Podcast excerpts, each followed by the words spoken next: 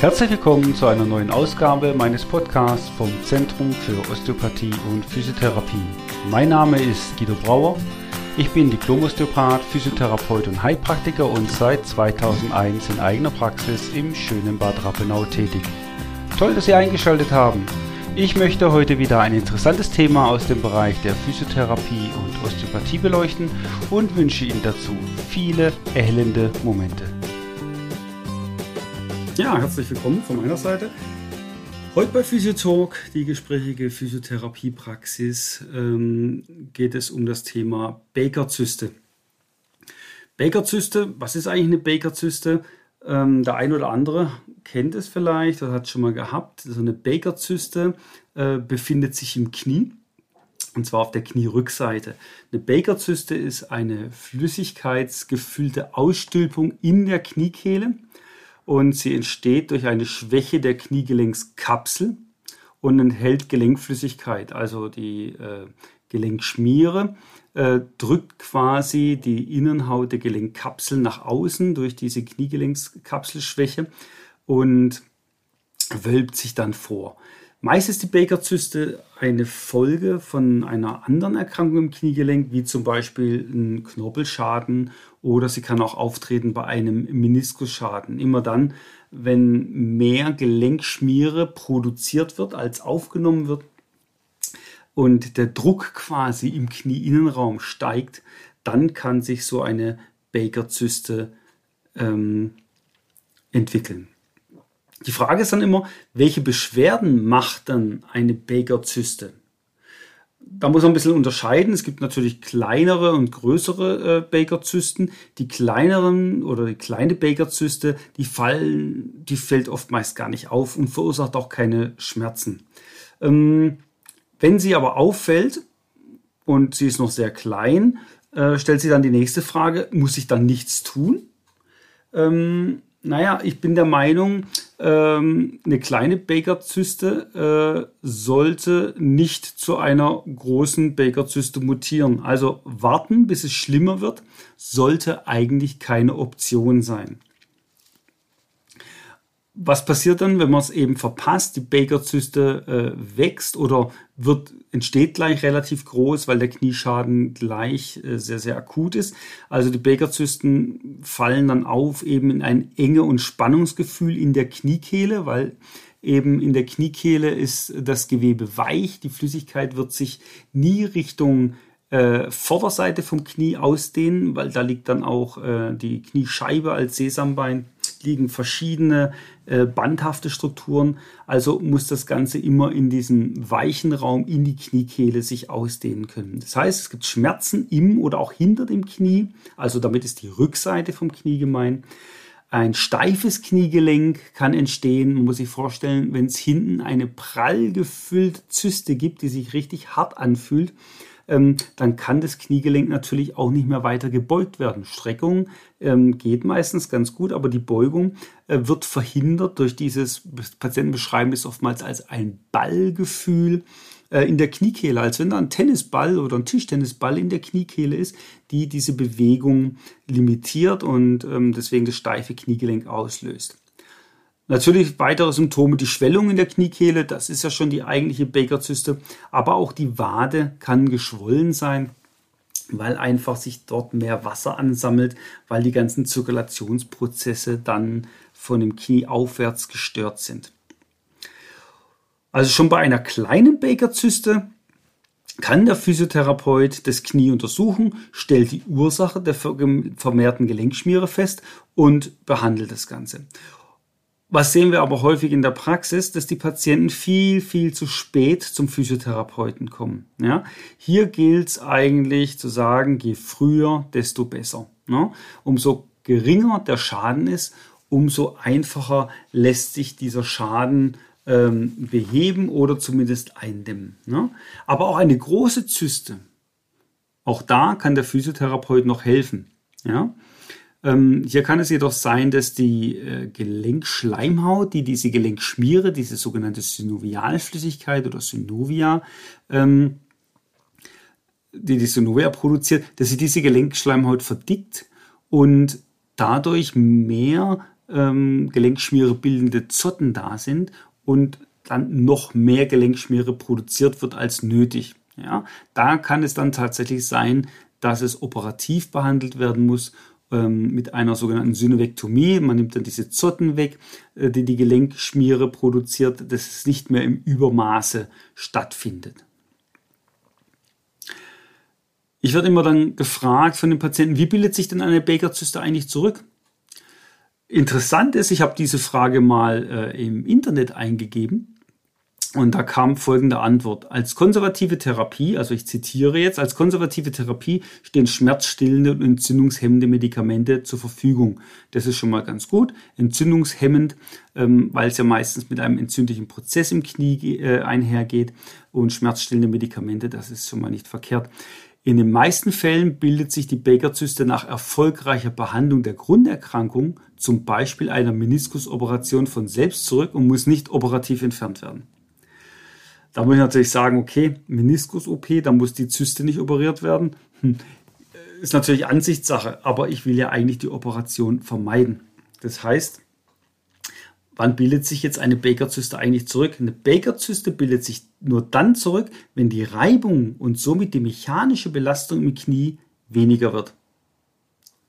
Sie wird weniger, also die Baker-Zyste wird weniger bei verbesserter Gelenkmechanik wie das ein Physiotherapeut eben bewerkstelligen kann, äh, das erkläre ich dann später, wenn wir dann zu den Therapien kommen. Aber ich muss die Gelenkmechanik verbessern, dass es weniger Reibung gibt, weil die, äh, das Kniegelenk produziert die Gelenkschmiere, um eben die Reibung zu vermindern. Und wenn ich jetzt äh, mechanische Probleme habe und die Reibung ist erhöht, produziert das Gelenk mehr Gelenkschmiere, um die Reibung zu senken. Aber das funktioniert natürlich auch nicht. Dann kam auch mal die Frage, ob man eine Baker-Zyste wegmassieren kann. Ähm, würde ich mal sagen, das funktioniert nicht wirklich, weil das Kniegelenk ist ja umgeben, die beiden Anteile, also äh, Schienbein und, und, und der Oberschenkelknochen, von einer Gelenkkapsel. Das heißt, wir haben einen abgeschlossenen intrakapsulären Raum, wie wir das so nennen. Und äh, innerhalb von diesem kapsulären Raum wird diese Synovialflüssigkeit gebildet. Und wenn jetzt zu viel Synovia, äh, also Gelenkschmiere, gebildet wurde, wird das quasi in diese Zyste reingepresst. Und wo soll ich denn jetzt diese Flüssigkeit hinmassieren in den geschlossenen Raum? Nach vorne geht nicht, wie gesagt, ähm, da sind zu viele knöcherne und bandhafte Strukturen, die wird sich immer wieder, zumindest bei der nächsten Kniebeugung, heißt, wenn ich das ein bisschen aus der Kniekehle rausdrücke, bei der nächsten Kniebeugung in die Kniekehle ergießen. Also das funktioniert nicht eben, weil es ein abgeschlossener Raum ist. Also erklären wir doch mal, warum es überhaupt zu einer Baker-Zyste kommt. Die Baker-Zyste ist also Gelenkflüssigkeit, die sich in einer Aussackung der Gelenkkapsel in der Kniekehle ergießt. Die Ursache sind äh, vermehrte Produktion von Gelenkflüssigkeit infolge meistens eine Arthrose des Kniegelenks, die sich aktiviert hat, also dann entzündlich geworden ist oder von einem Meniskusschaden. Die Gelenkschmiere wird gebildet, um eben den Reibungskoeffizienten, also einen Reibungsfaktor zu verringern. Das führt jedoch, wenn mehr Gelenkflüssigkeit in einem abgeschlossenen Raum ist, dass mehr Druck im Knie entsteht. Daraus resultiert wieder eine verstärkte Bildung von Gelenkschmiere, weil ja der Druck steigt, der sich aber wieder im Knieinnenraum nicht weiter ausdehnen kann. Ja? Und der Druck steigt so stark an, dass die äußere Gelenkkapsel eine Lücke bildet und die innere Gelenkhaut nach außen sich ausstülpt. Jetzt haben wir quasi eine Raumforderung durch die Ausstülpung der Gelenkkapsel und das Knie kann durch diese Raumforderung, durch dieses, was wir am Anfang gesagt haben, Ballgefühl nicht mehr richtig bewegen. Wenn wir jetzt das Knie ähm, behandeln und man schafft es, die Mechanik zu verbessern und man schafft es, dass mehr Gelenkschmiere resorbiert, also wieder aufgenommen wird, als von der Synovialhaut produziert wird, dann wird die Zyste auch weniger, weil einfach weniger Flüssigkeit im Knie entsteht und ähm, wieder das Ganze aufgenommen wird. Die Aufnahme ist übrigens ganz stark relatiert an Bewegung. Also nur wenn das Knie ohne Schmerzen bewegt wird. Das kann auch passiv sein. äh, oder assistiv durch einen Physiotherapeuten oder auch durch äh, Anspannungsübungen, durch die Bewegung auf jeden Fall, ähm, resorbiert auch diese Schleimhaut wieder die Gelenkflüssigkeit, die Gelenkschmiere. Und ähm, man muss gucken, durch die geringe äh, Reibung äh, bei verbesserter Mechanik wird eben weniger produziert und mehr resorbiert und die Zyste kann sich auch wieder auflesen.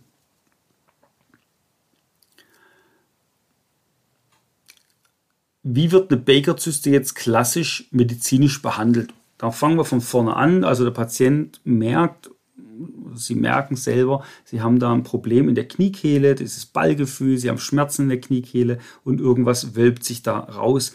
Natürlich ist der erste Gang immer zum Orthopäden. Der macht neben der Funktionsprüfung vom Knie auch bildgebende Verfahren wie ein MRT und da sieht man dann auch ganz deutlich schon diese Baker-Zyste. Ähm, dann kommen entzündungshemmende Medikamente zum Einsatz, die in der Arzt verschreibt. Und jetzt sollte schon am Anfang, auch wenn die Zyste noch sehr klein ist vielleicht und nur anfänglich Beschwerden macht, jetzt sollte schon Physiotherapie verordnet werden, so dass sie vorstellig werden können beim Physiotherapeuten. Und die Frage ist dann, was macht denn der Physiotherapeut eigentlich? Ja? Ähm, da will ich jetzt auch mal die einzelnen Stufen abgehen. Was macht der Physiotherapeut? Sie kommt vom Physiotherapeuten äh, mit der Diagnose äh, äh, Baker-Zyste. Ja? Der Physiotherapeut wird sich erstmal die Krankengeschichte anhören. Also er stellt Fragen auch, wie lange bestehen die Beschwerden schon, ähm, wie haben sich die Beschwerden entwickelt, äh, war es erst leicht da, kam es dann stark oder war es sofort stark da, äh, lässt ein bisschen auf den Schaden im Knie äh, Rückschlüsse ziehen was wurde bisher an Diagnostik gemacht, Röntgen oder MRT. Ähm, da ist es auch immer ganz gut, wenn man äh, vom Arzt die Befunde, die schriftlichen Befunde mitbringt, ähm, die sich dann der Physiotherapeut auch anschauen kann. Äh, dann fragt er auch, wie äußern sich die Beschwerden, ähm, was beeinträchtigt sie im Alltag am, am meisten. Und all das wird eruiert in der sogenannten Krankengeschichte-Erhebung. Äh, Danach folgt die Sichtung, wir nennen das Inspektion, des entkleideten Patienten im Stand. Äh, ich muss entkleideten Patienten immer sagen, weil es äh, immer mehr äh, dazu kommt, dass die Patienten sich gar nicht mehr ausziehen müssen. Ja? Also ich finde immer noch gut, wenn sich der Patient entkleidet, dann kann ich sehen, gibt es schon irgendwelche Fehlstellungen im Gelenk, äh, hat sich die Haut verändert, wie ist die Feuchtigkeit, wie ist die Beschaffenheit der Haut, ist sie gerötet, macht es Spannung, gibt es schon Probleme von der Statik her, ein Problem im Knie kann natürlich dann auch ein Problem in der Hüfte, im Becken, in der Lendenwirbelsäule machen, gibt es da schon Verdrehung, Entlastungshaltung, Schonhaltung, das sehe ich halt wirklich viel, viel besser beim entkleideten Patienten. Und das heißt, diese äh, äh, Sichtung mache ich dann im Stand. Danach erfolgt die Funktionsuntersuchung vom Knie im Stand und in Rückenlage und Bauchlage. Ja?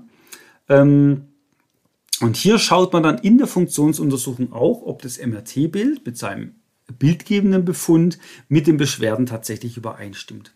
Ja?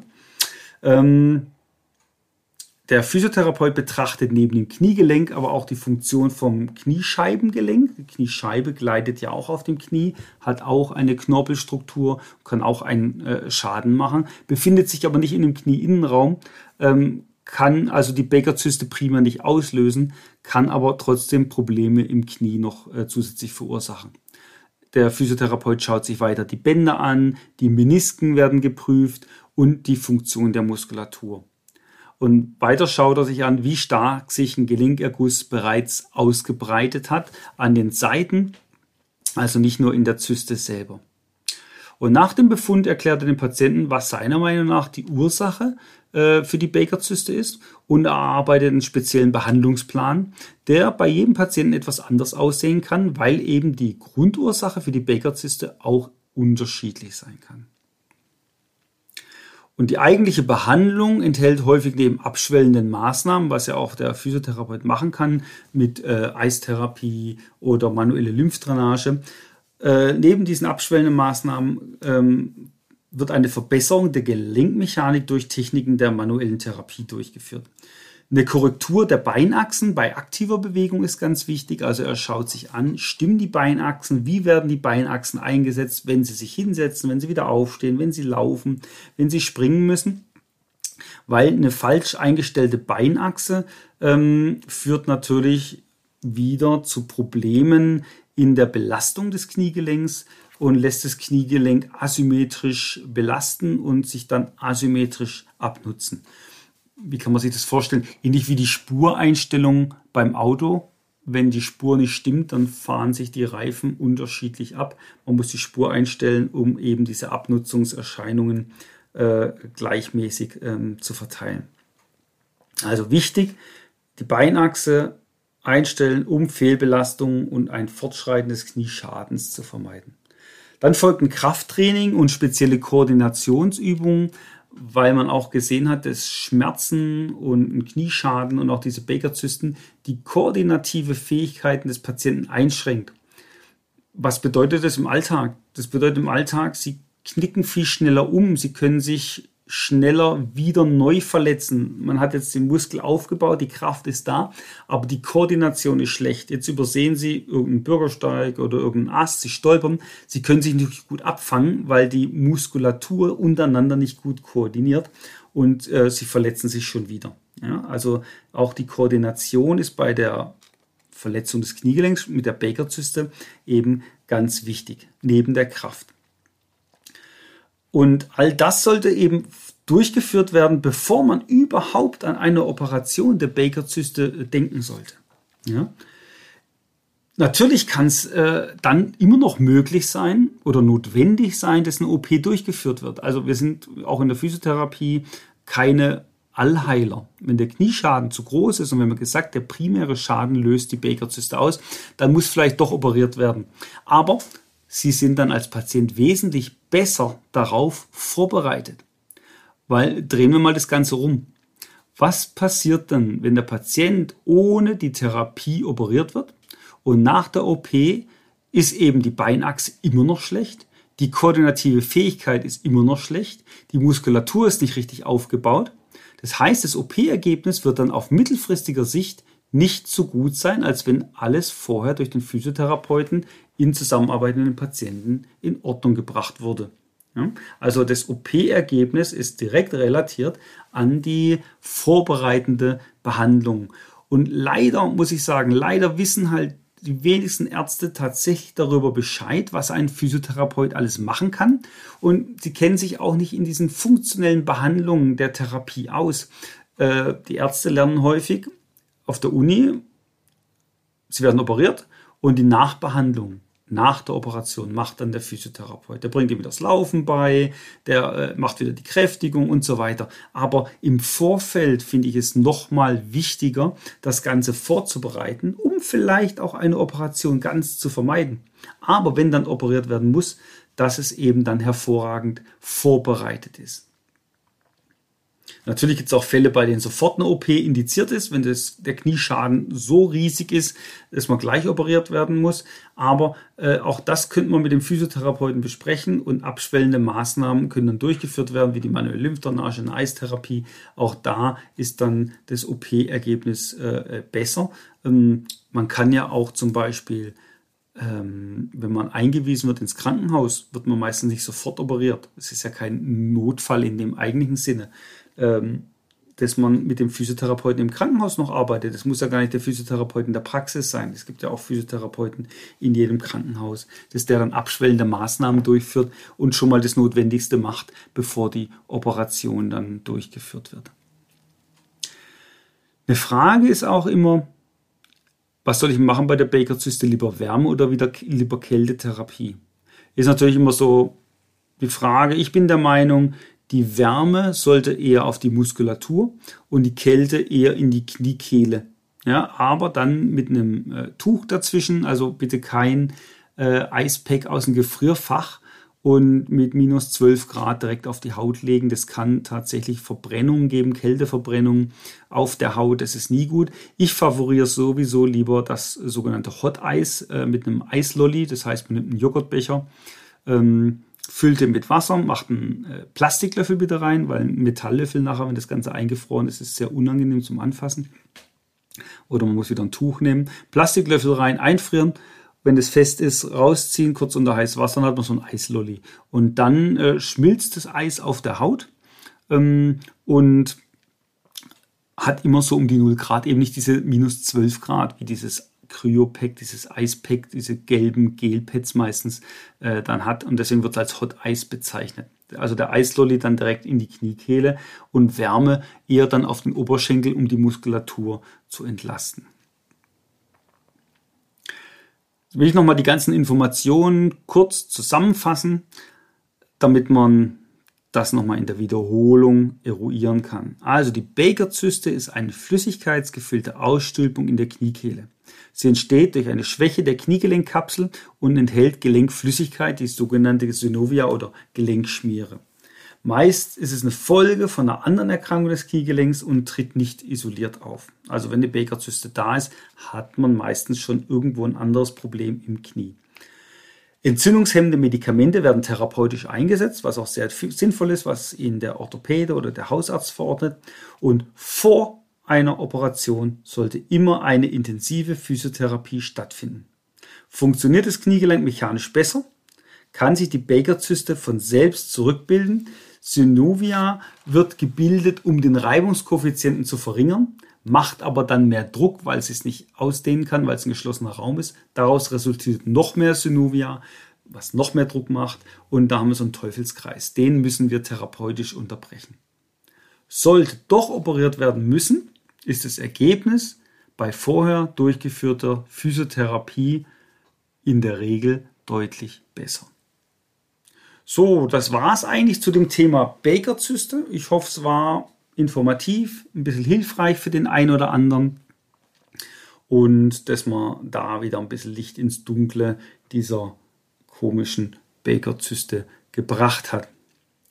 Noch ein Hinweis in eigener Sache. Ich gehe jetzt in Urlaub. Wir haben Sommerpause hier mit unserem Podcasting und die nächste Folge erscheint dann nicht am 25.09., sondern erst am 25.10. geht es dann weiter mit einem neuen Thema.